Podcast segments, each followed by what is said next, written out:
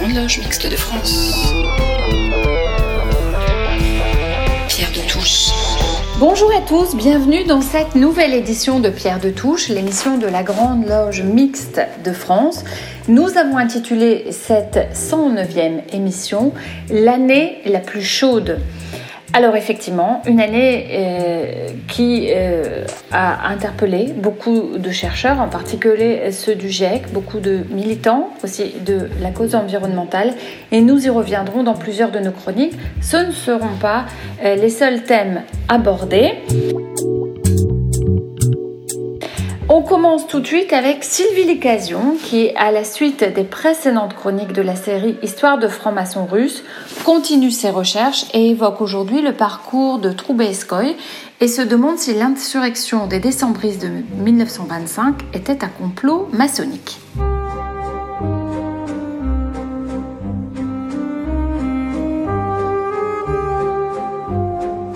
La Russie insurrectionnelle et les francs-maçons décembristes.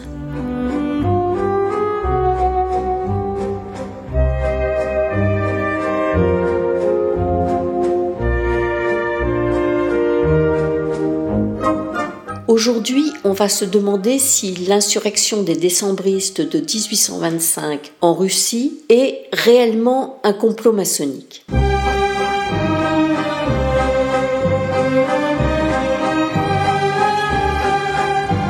Il s'appelle Sergei Petrovitch Troubetskoy.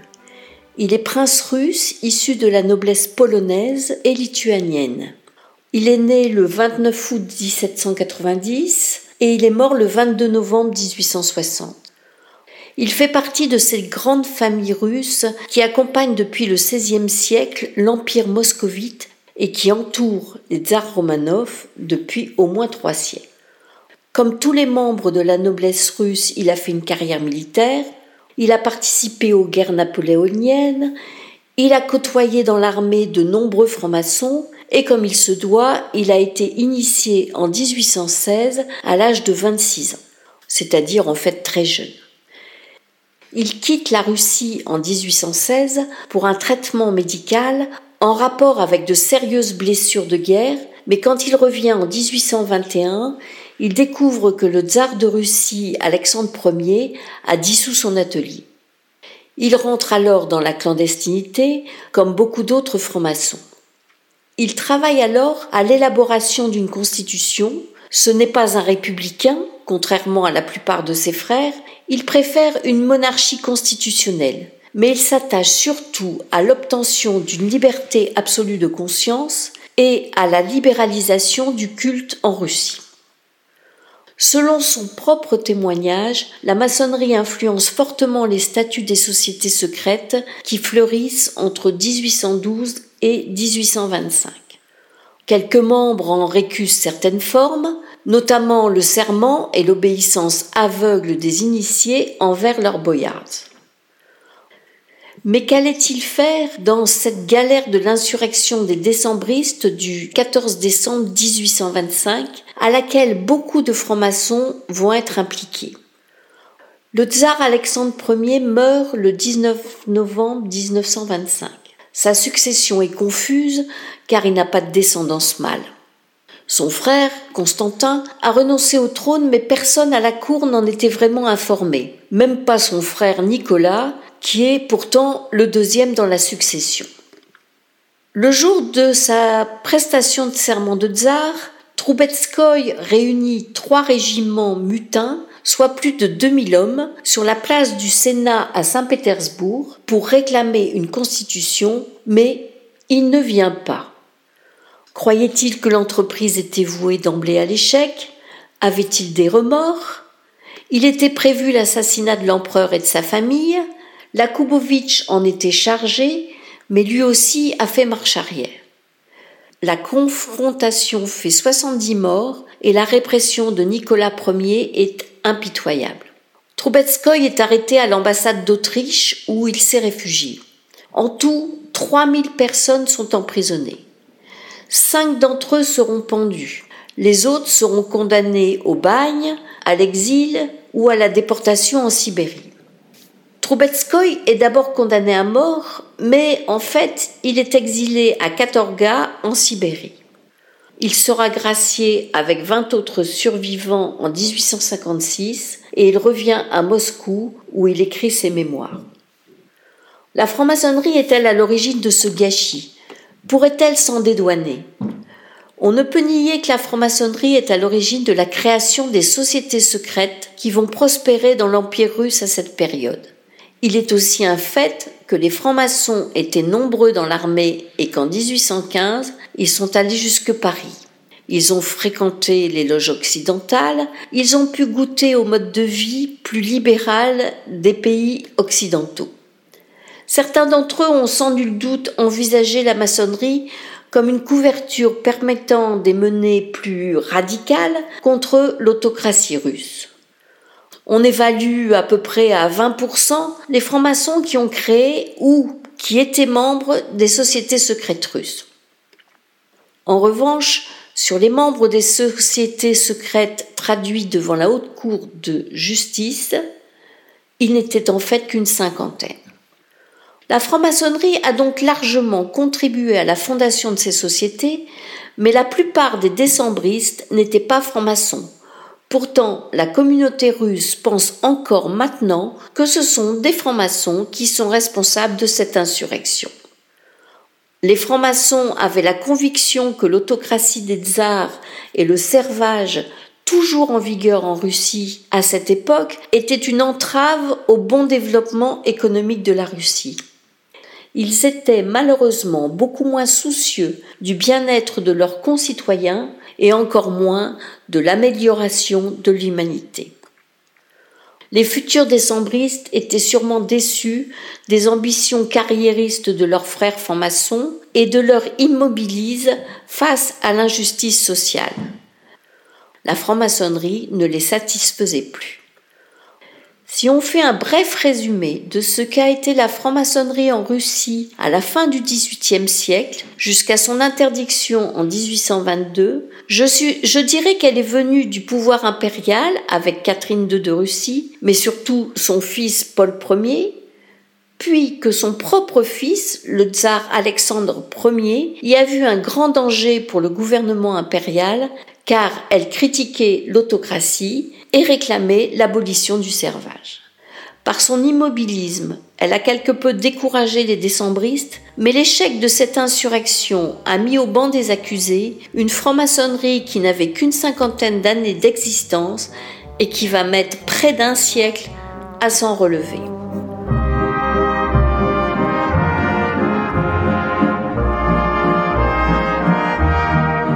Alors, comme nous l'avons dit, il y a quelques jours, le GIEC a rendu public son sixième rapport, un rapport particulièrement alarmant sur l'état de notre planète, et pourtant un rapport presque passé inaperçu dans l'actualité.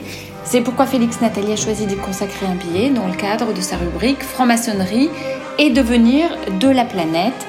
Et pour illustrer la chronique de Félix Nathalie, et eh ben, quoi de mieux que Raphaël et l'année la plus chaude de tous les temps.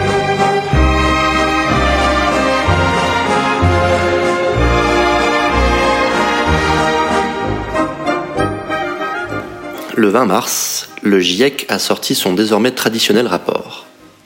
Le sixième de la série. Le GIEC, cette institution connue de tous et de chacun, dont on redoute les conclusions mais que finalement on n'écoute pas suffisamment. Mais qu'est-ce que c'est en fait que le GIEC Le groupe d'experts intergouvernemental sur l'évolution du climat a été créé en 1988 par deux entités de l'ONU, sur son site, nous pouvons lire que l'objet est de fournir des évaluations détaillées de l'état des connaissances scientifiques, techniques et socio-économiques sur les changements climatiques, leurs causes, leurs répercussions potentielles et les stratégies de parade. Le site du ministère français de l'écologie nous apprend en outre que depuis 30 ans, il identifie également les possibilités de limiter l'ampleur du réchauffement et la gravité de ses impacts et de s'adapter aux changements attendus en fournissant un état des lieux régulier des connaissances les plus avancées. Cette production scientifique est au cœur des négociations internationales sur le climat. Elle est aussi fondamentale pour alerter les décideurs et la société civile.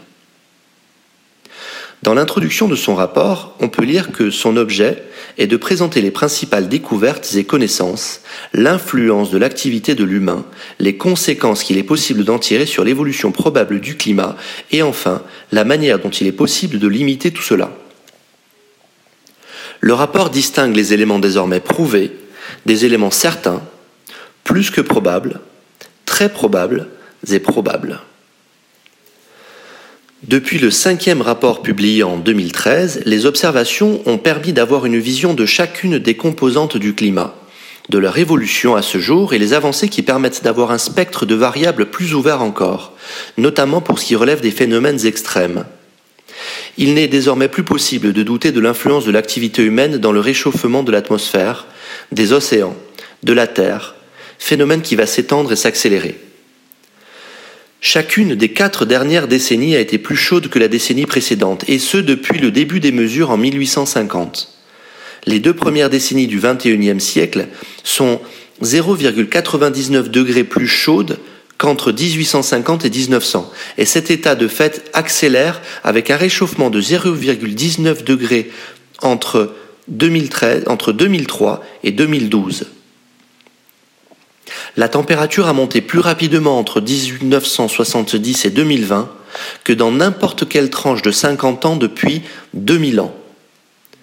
La décennie la plus chaude avant, celle que nous venons de vivre date de 125 000 ans. La responsabilité de l'activité humaine est regardée comme de plus en plus probable dans l'accélération des orages et des épisodes pluvieux intenses, ce qui occasionne une perte de salinité dans les eaux de surface.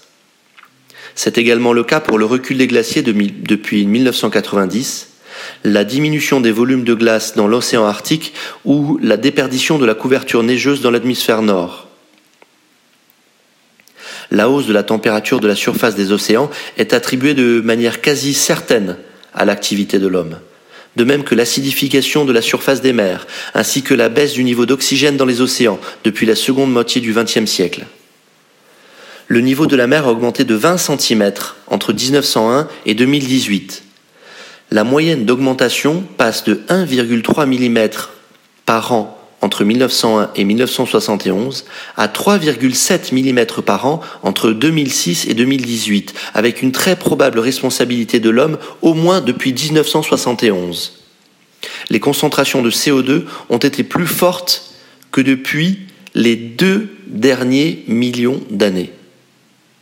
De nombreux changements sont en relation directe avec le réchauffement du climat, entraînant une accélération du cycle de l'eau, ainsi que l'augmentation de la fréquence des phénomènes extrêmes tels que les fortes chaleurs, les précipitations intenses, les sécheresses, la proportion et l'intensité des cyclones, la réduction des glaces, la surface de la neige et du permafrost.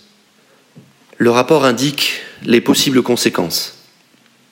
La température devrait continuer d'augmenter au moins jusqu'au milieu du siècle si l'on ne réduit pas les émissions de CO2 et de gaz à effet de serre. Malgré une forte réduction des gaz à effet de serre, la température de la planète serait tout de même plus élevée de 1 à 1,8 degrés entre 2081 et 2100. Et si l'on ne fait rien, elle serait plus élevée de 3,3 à 5,7 degrés.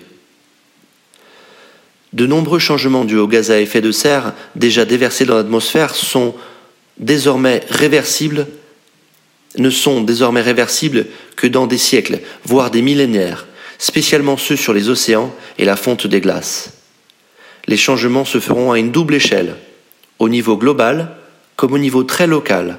Ainsi, dans l'ensemble du globe, nous pâtirons de ces évolutions et aucun endroit ne sera épargné. Mais il y a des perspectives. Ce rapport n'est pas qu'un constat.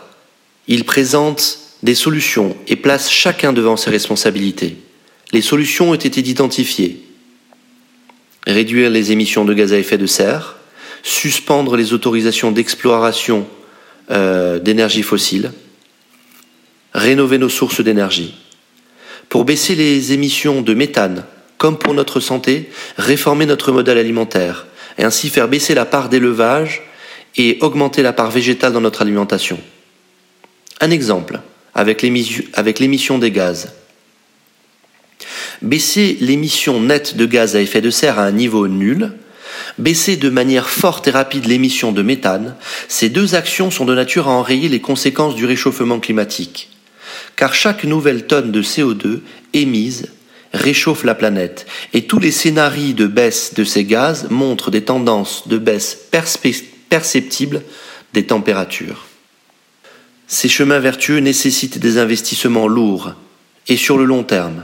Ils doivent être empruntés au plus vite et en tous les cas avant 2030.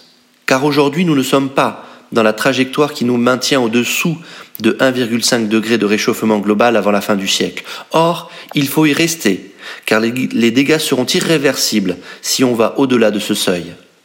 Et plus on attend, plus l'effort à accomplir sera important et douloureux. La responsabilité sur nos dirigeants du monde entier, mais pas seulement. Elle est donc dans le comportement de chacun. Avons-nous fait aujourd'hui ce que nous pouvons pour protéger notre environnement? À une époque où la population de tous les pays du monde descend dans la rue pour défendre ses droits.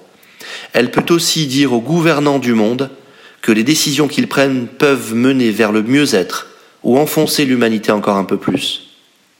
Alors oui, la franc-maçonnerie doit être un outil de plus qui porte le message d'alerte envoyé par les acteurs qui s'intéressent à l'environnement, parce que nos valeurs nous le demandent. Je vous souhaite un bon dimanche et vous retrouverez bientôt pour un nouvel épisode. Il pleut des cordes sur le balcon, le vent s'engouffre dans la maison, les claquent vers la mer, le ciel est bleu pourtant, tu regardes vers le nord, avis de grand frais à la fenêtre, mer 5 à 7 forcissant dans ta tête, des crêtes d'écume au plafond, un orage dans le salon dans la salle de bain du bar, détends-toi. C'est l'année la plus chaude de tous les temps. L'année la plus chaude de tous les temps. L'année la plus chaude de tous les temps, de tous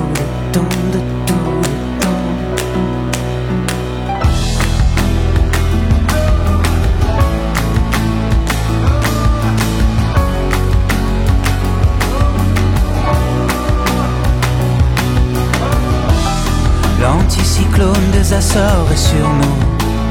La main de Dieu est sur nous. Les comètes géantes arrivent.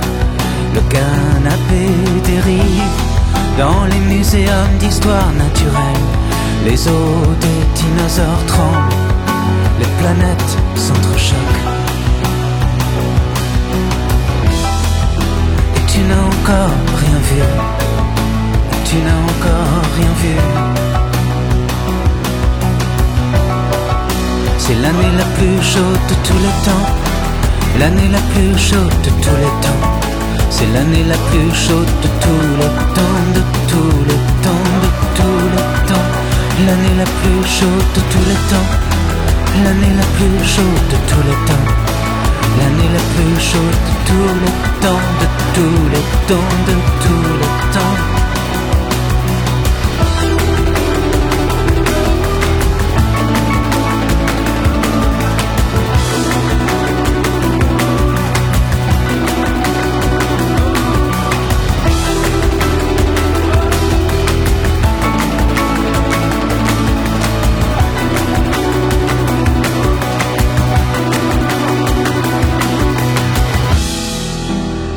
Des cordes sur le balcon. Le vent s'engouffre dans la maison. Les volets claquent vers la mer. C'est l'année la plus chaude de tous les temps. L'année la plus chaude de tous les temps.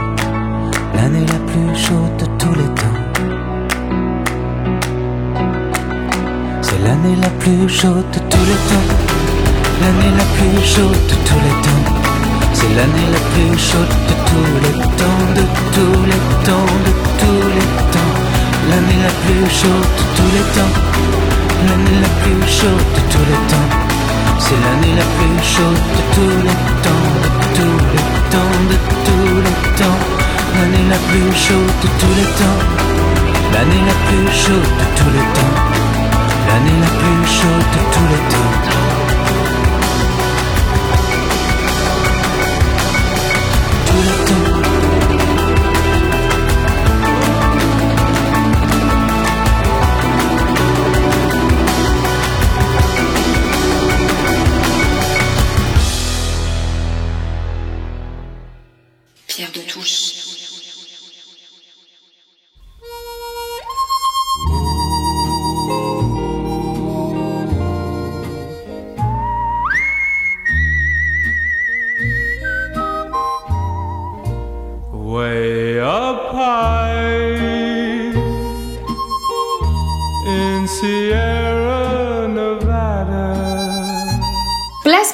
Chronique psychophilo de Michel Baron. Aujourd'hui, notre chroniqueur s'intéresse à John Muir et à l'été qu'il a passé dans la Sierra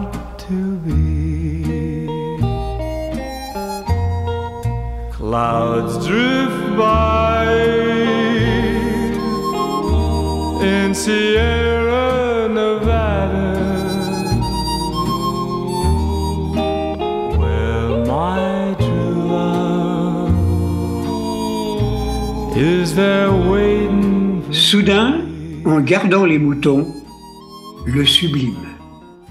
John Muir et son été dans la Sierra.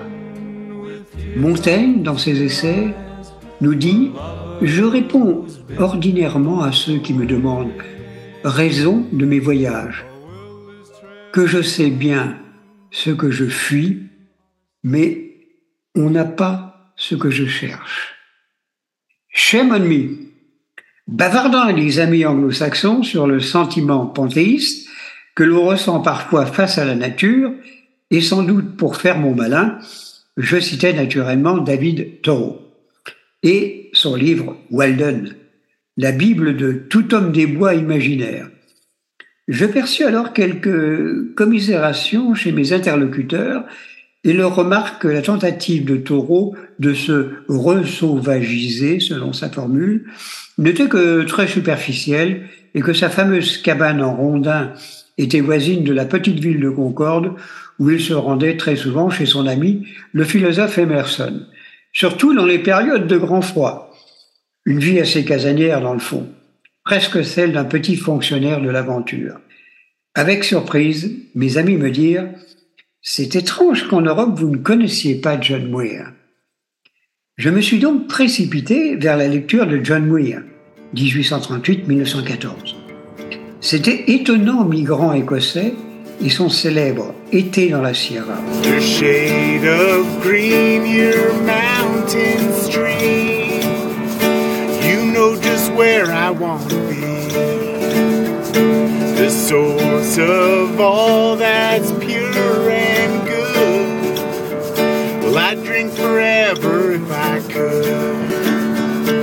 Ce livre présente une randonnée en 1869 du célèbre voyageur engagé pour une saison à conduire des moutons en transhumance vers la Yosemite Valley.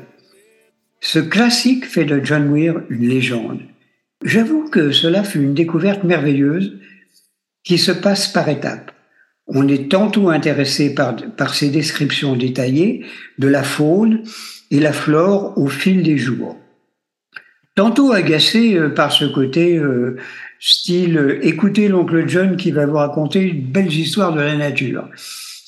Puis, nous nous apercevons que l'auteur n'est pas qu'un simple naturaliste qui s'enivre de vie au grand air, bavardant avec les bergers et découvrant la liberté merveilleuse des campements le soir.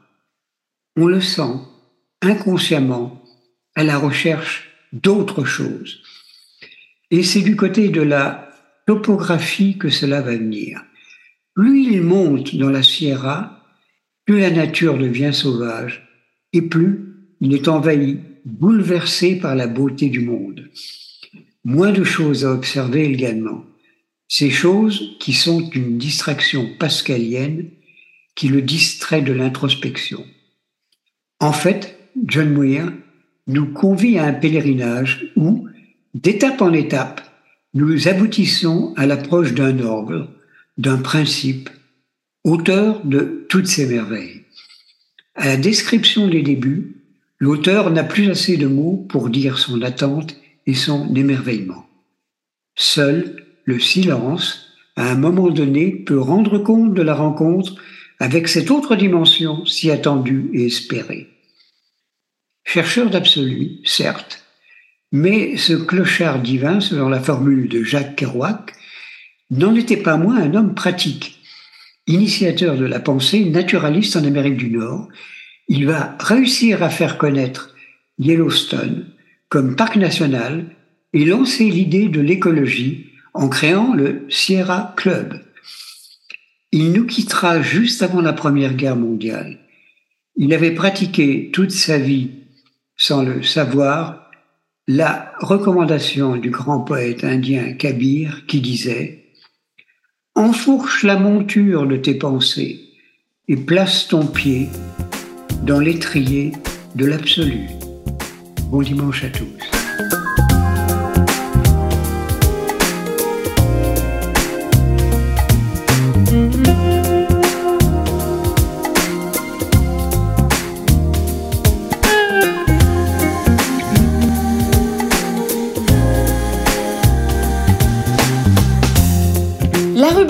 Pierre Yana, Le monde qui vient, revient sur l'ouvrage de Johan Chapoutot, Le grand récit. Toujours dans l'idée de la défense des valeurs de la République, nos chroniqueurs ont souhaité mettre l'accent sur des réflexions menées actuellement. Euh, le grand récit, euh, un des derniers euh, essais de l'historien Johan Chapoutot, met en lumière les mécanismes idéologiques qui ont poussé les sociétés à façonner leur propre histoire pour structurer leur mentalité et ainsi donner sens à nos existences. Écoutons Pierre Yana.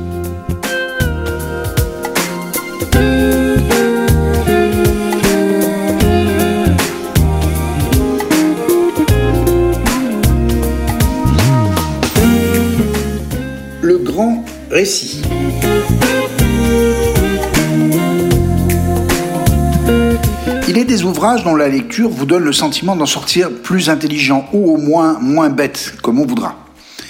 C'est le cas du petit ouvrage récent de l'historien Johan Chapoutot, paru en 2021 aux presses universitaires de France, Le grand récit, sous-titré Introduction à l'histoire de notre temps.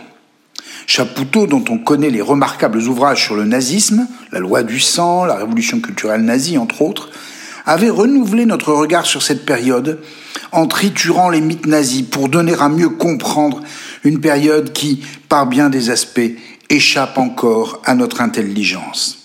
En particulier, Chapoutot montre à quel point le nazisme a été une entreprise de mobilisation de la totalité de la société allemande, entre autres de ses juristes, mais aussi de ses mythes fondateurs. Ici, Chapoutot mobilise les mêmes outils pour interroger le temps des sociétés modernes. C'est la moindre des choses, direz-vous, pour un historien, certes. Mais ici, l'historien se fait humble. Il va questionner la manière dont ces sociétés se racontent à elles-mêmes, se racontent elles-mêmes. Non sur leur seul contenu, mais sur les modalités de la narration, leur récit. D'entrée de jeu, Chapoutot ne recule pas et fait référence au grand philosophe Jean-François Lyotard qui, dans la condition postmoderne, avait prophétisé ou diagnostiqué plutôt la fin des grands récits dès 1979. L'homme, disait Lyotard, est pourtant un animal poétique qui se raconte. Donner du sens se raconte. Et dans l'Antiquité, sous l'Ancien Régime, le providentialisme, le religieux ou le divin, donnait du sens au monde, souvent relayé par la science.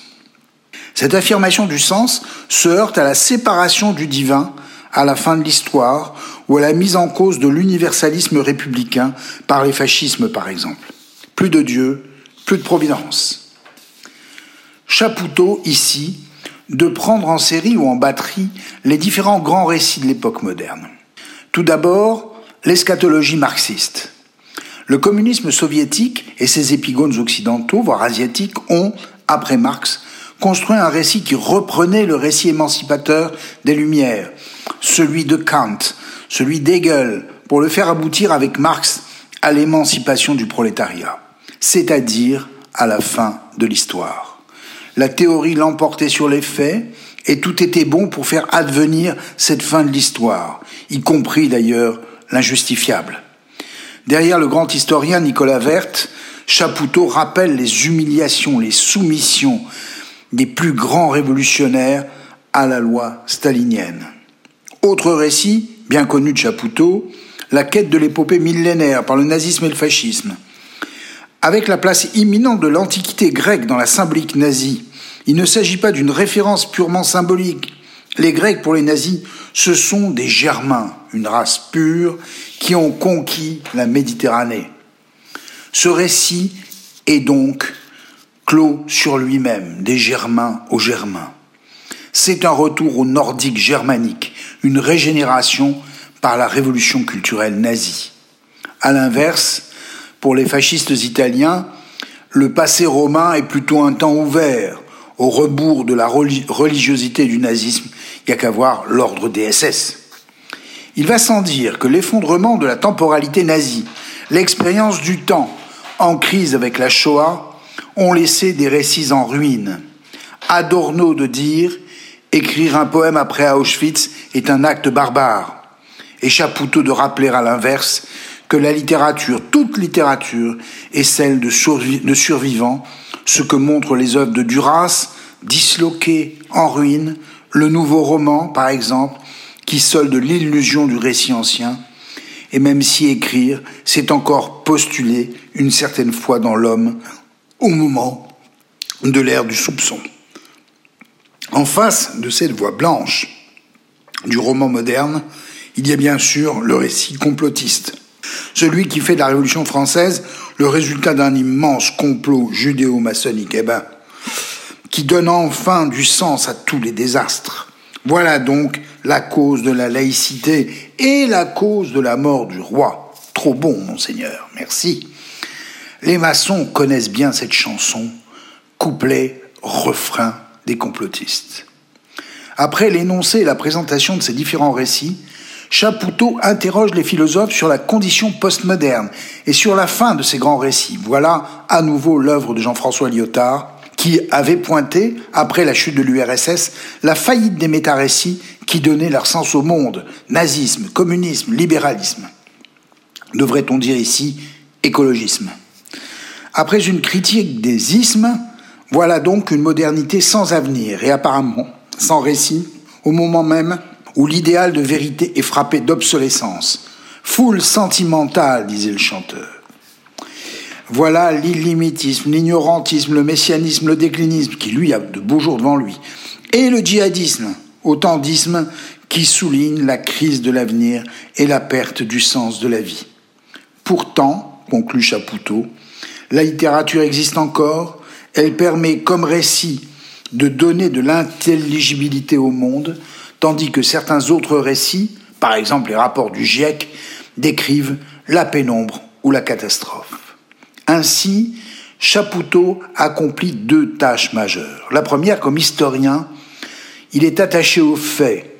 Il explique pourtant la construction des récits historiques, qui sont eux aussi des constructions. Deuxièmement, comme amoureux des lettres et de la littérature, il défend cette part d'humanité qui permet de donner du sens à ce qui n'en a plus toujours. Voilà donc un grand livre. Bon dimanche. Quand le désert avance, c'est la vie qui s'en va. La faute a pas de chance, ou Dieu qui nous fout droit. Et le désert avance, plus personne n'y croit. C'est notre déchéance l'impossible combat. Quand le désert avance, que veux-tu que l'on soit? Les femmes tout avec danse, elles-mêmes n'y croient pas. Dans leurs souvenirs d'enfance, les chasseurs étaient là.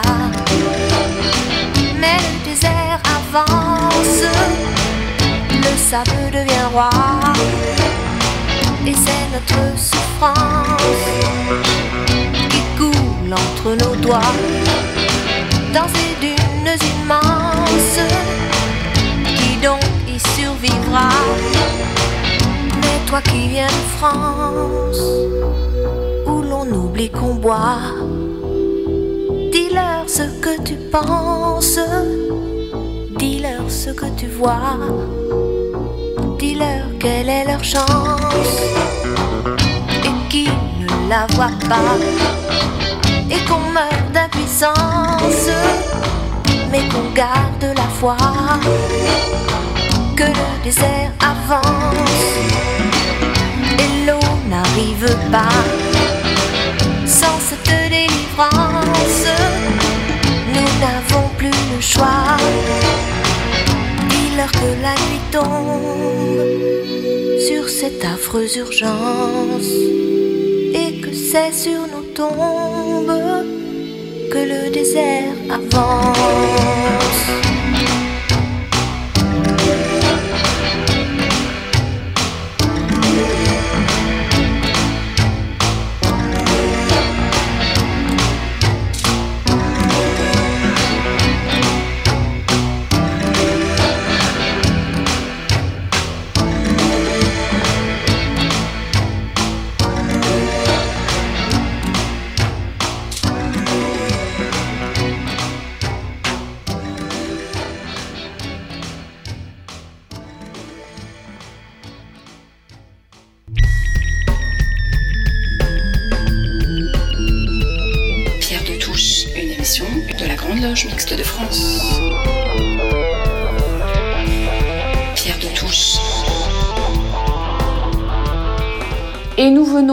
La chanson d'Azima de France Gall qui illustre bien le thème général de cette émission et qui est une belle transition avec la chronique internationale de William Bress.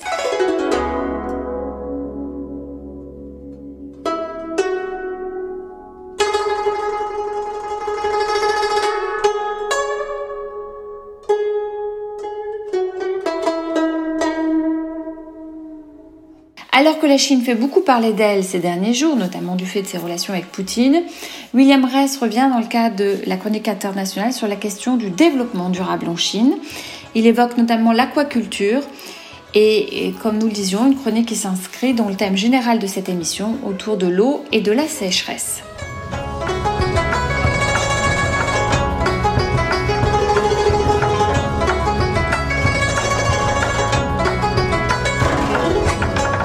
Les enjeux du développement durable de la planète couvrent non seulement la préservation des ressources actuelles et futures de notre Terre, mais aussi l'aptitude de la communauté urbaine à permettre à tous ses habitants de se nourrir convenablement.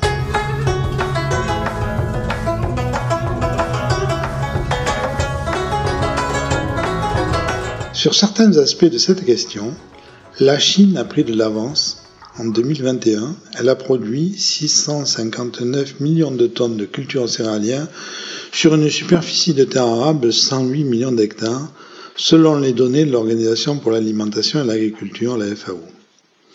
La France a produit la même année 64 millions de tonnes de cultures céréalières sur une superficie de terre arable de 29 millions d'hectares, toujours sur la même source. Par habitant, la production céréalière en France est le double de celle de la Chine. Pour répondre aux besoins alimentaires d'une population en constante augmentation, 1,4 milliard d'habitants, la Chine a besoin de surfaces supplémentaires pour l'agriculture. Selon un rapport de la FAO, la superficie des terres arables en Chine est en baisse depuis les années 90. Elle passe de 135 millions d'hectares en 90 à 108 millions d'hectares en 2021 malgré une augmentation de la production céréalière. Pour y remédier, le gouvernement chinois a lancé plusieurs initiatives pour encourager l'agriculture de précision et l'agriculture verticale pour augmenter la production alimentaire sur une surface réduite. L'autosuffisance alimentaire est depuis sa création en 1948 un objectif important pour la Chine étant donné que sa population est la plus nombreuse au monde et que la sécurité alimentaire est un enjeu majeur. La Chine est autosuffisante pour la plupart des grandes cultures comme le blé, le riz, le maïs et le soja. Elle est également autosuffisante pour la production de viande de porc qui est la viande la plus consommée en Chine. Cependant, la Chine importe des quantités quand même importantes de soja pour nourrir son bétail, qu'elle ne peut pas produire suffisamment de soja pour répondre à la demande. En 2018, la consommation de viande par habitant en Chine était de 59 kg par an, soit environ 84 millions de tonnes de viande consommées au total. Par comparaison, la France a consommé 87 kg de viande par habitant la même année, soit un total de 6 millions de tonnes de viande consommée cette année-là. Pour permettre de nourrir de façon durable et équilibrée, la production mondiale d'aquaculture est en constante croissance depuis plusieurs années. Elle est devenue une source importante de protéines alimentaires pour l'alimentation humaine.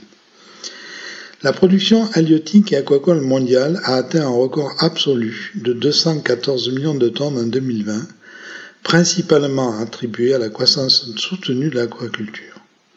La Chine est de loin le premier producteur aquacole mondial avec 62% de la production mondiale. Dans les eaux douces, cela représente 50 millions de tonnes. Les espèces les plus produites en Chine sont la carpe, la crevette, le poisson-chat et le tilapia. La production aquacole et halieutique de la Chine est là aussi le premier producteur mondial avec une production totale de 65 millions de tonnes en 2019. La même année, la production aquacole et halieutique de la France était seulement de 0,8 millions de tonnes. La croissance de l'aquaculture a été plus rapide que celle de la pêche de capture ces deux dernières années et devrait se poursuivre au cours de la décennie à venir. En 2020, la production d'animaux aquatiques s'est établie à 88 millions de tonnes, soit 6% de plus qu'en 2018. En revanche, la production de la pêche de capture est tombée à 90 millions de tonnes, ce qui représente un recul de 4% par rapport à la moyenne des trois dernières années. La diminution de la production de la pêche de capture tient essentiellement à la pandémie de Covid-19 qui a fortement perturbé les activités de pêche, l'accès au marché et les ventes, ainsi qu'à la réduction du volume des captures de la Chine et à la baisse des prises d'anchois qui fluctuent naturellement la demande croissante de poissons et d'autres produits alimentaires aquatiques transforme rapidement le secteur de la pêche et de l'aquaculture.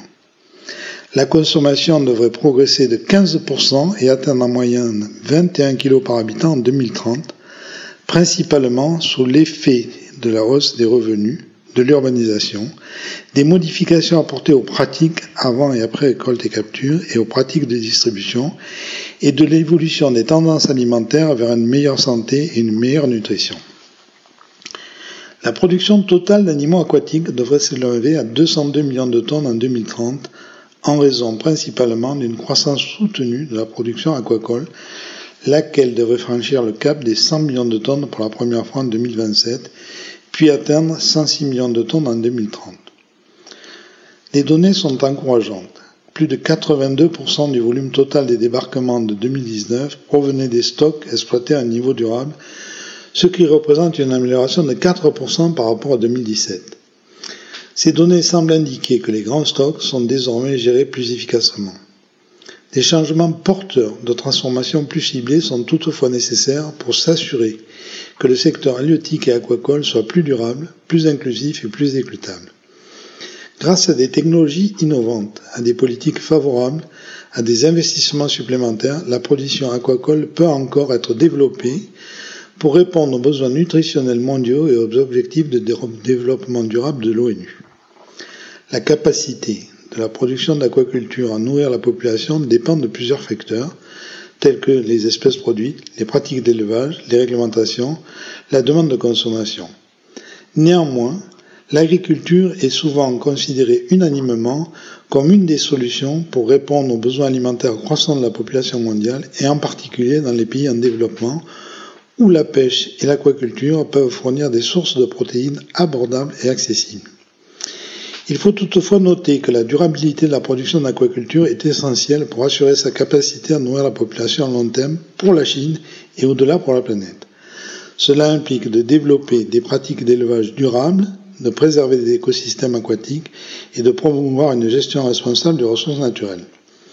Pour l'Europe et pour la France en particulier, la Chine fournit à cet égard un modèle de développement durable dont nous devons tirer les enseignements.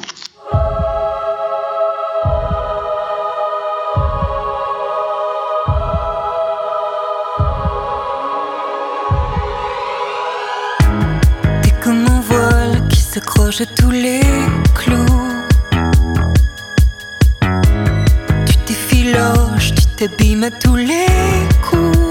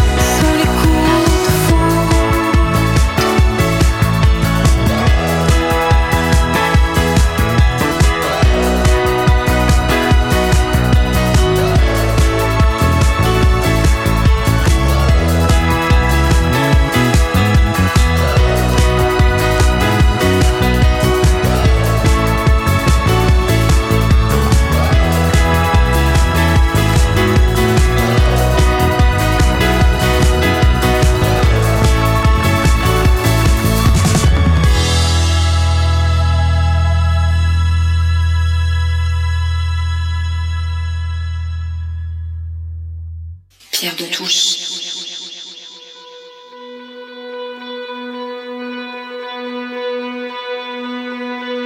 Pour illustrer la chronique de Claire Donzel, Cœur de Clara Luciani, Claire Donzel revient en effet aujourd'hui sur les violences conjugales, une chronique déjà diffusée lors de la 94e édition de Pierre de Touche. J'en profite pour vous annoncer que notre prochain débat sera consacré aux violences conjugales. Claire Donzel. Tu attends ton tour.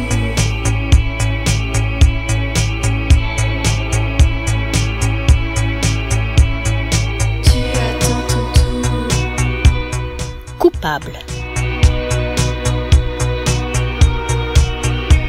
Pourquoi quand il m'appelle, faut-il qu'il me stresse? Et quand il dit mon nom, on dirait qu'il m'agresse Vous aurez remarqué, comme moi, la prégnance désormais de l'utilisation des couteaux dans les rixes et règlements de compte, les féminicides et les agressions terroristes.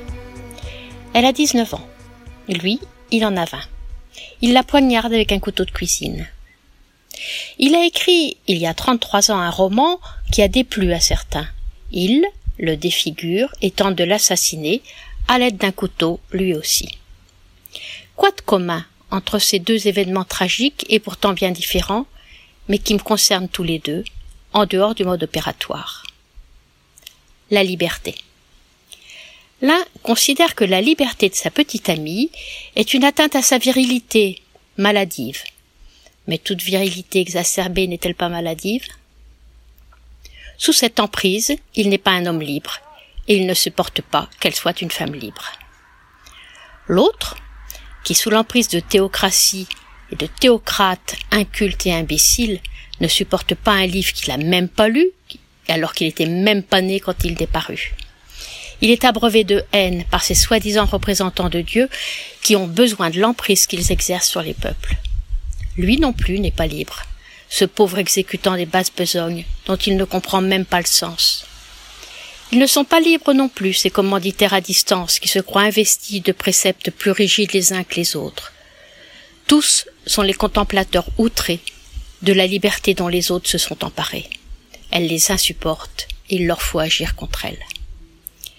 Cet usage immodéré du couteau est le fait de gens emprisonnés dans leurs convictions maladives contre des personnes qui, elles, s'en sont libérées et vivent en femmes et en hommes libres, coupables d'être libres. Et me vient l'intuition que, pour leurs assassins, la liberté est essentiellement, foncièrement, originellement coupable. Coupable en tant que faute, mais aussi devant être coupée, tranchée. La liberté, coupable à tous les sens du terme, fautive et guillotinée. Même plus besoin d'armes à feu, un couteau suffit. Mais comme l'hydre, la liberté renaît toujours. D'autres femmes continueront à se lever et relever pour poursuivre leur émancipation collective, et les écrits resteront, seront lus, relus, reproduits, poursuivis. Nous y veillerons.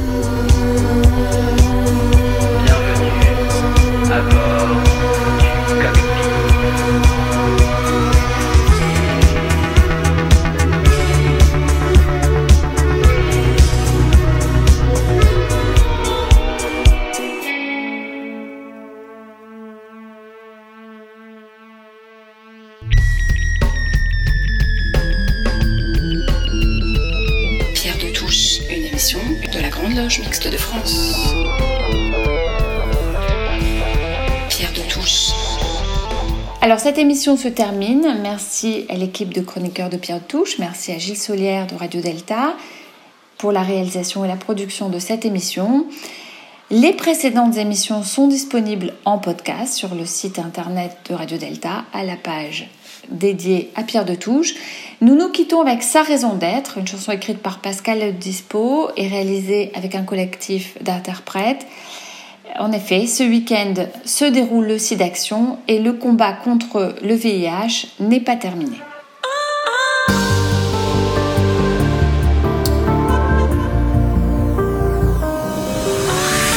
Elle en a vu de toutes les douleurs. On est revenu de tant de combats. Et a tellement tendu son corps. Là où d'autres Elle dit qu'après certains regards, deviennent dérisoires. On fait les choses parce qu'elles s'imposent. Sans se demander pourquoi. C'est peut-être, Oh, peut-être une goutte dans la mer. C'est peut-être Oui, peut-être. une goutte dans le désert. Oui, mais c'est sa raison d'être. Sa raison d'être. C'est sa raison d'être. Sa raison d'être.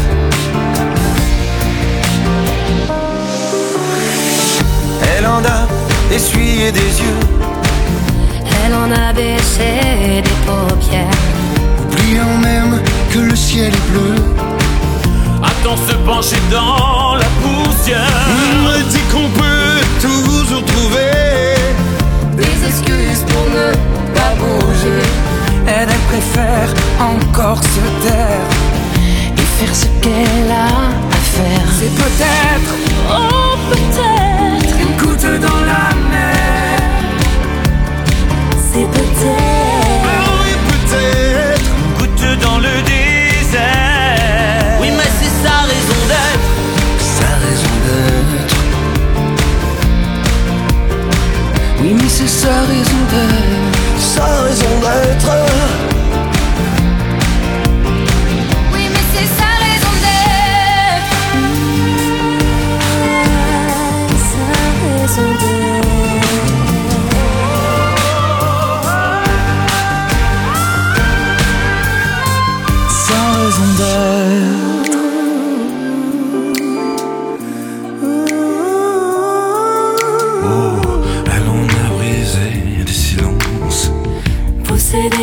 Contre les murs. Avec pour écho l'indifférence. Et des rancunes encore plus dures.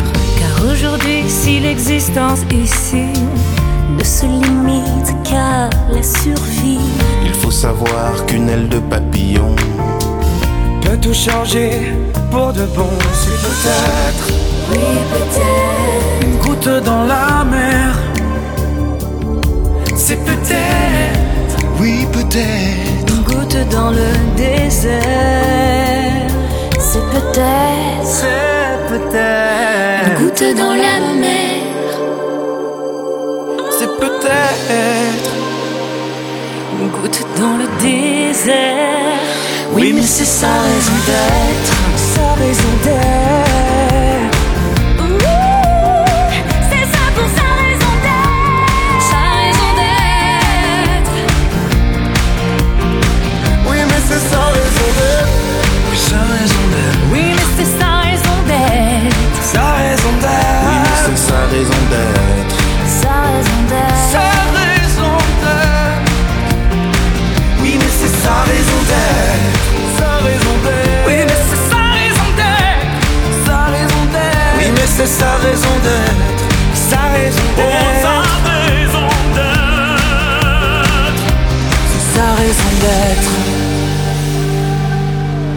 C'est ma raison